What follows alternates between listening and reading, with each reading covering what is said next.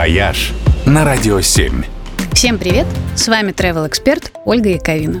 Ровно 150 лет назад был открыт один из самых северных и загадочных архипелагов нашей страны – земля Франца Иосифа.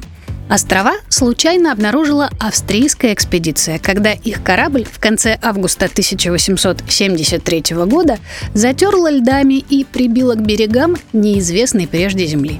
Но первым флаг своей страны там поднял экипаж нашего советского ледокола «Седов», так что архипелаг в итоге достался СССР и вошел в состав Архангельской области.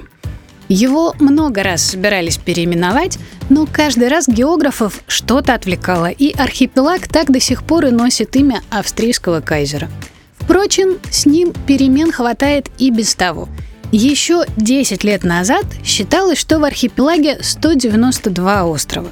Но за последние пять лет ученые и энтузиасты, которые изучают спутниковые снимки, обнаружили еще не менее 40 новых островов и проливов. Людей на архипелаге практически нет – но работают самый северный в мире погранпост, самым северным в мире военным аэродромом, самая северная в мире метеорологическая станция и даже самое северное в мире почтовое отделение. С июня по сентябрь сюда регулярно прибывают почтальоны, чтобы забрать открытки, оставленные арктическими туристами. А еще именно здесь находится самая северная точка России, да и вообще всей Евразии – мыс Флигели на острове Рудольф.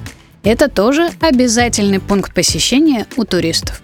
А еще на земле Франца Иосифа наблюдают за тюленями, китами и белыми медведями. Плавают на каяках среди айсбергов, дивятся на огромные птичьи базары. Ну, в общем, здесь есть чем заняться. Добираются сюда в рамках арктических круизов из Мурманска и с острова Шпицберген. Стоит это недешево, но такое путешествие точно выйдет незабываемым. «Вояж» только на «Радио 7».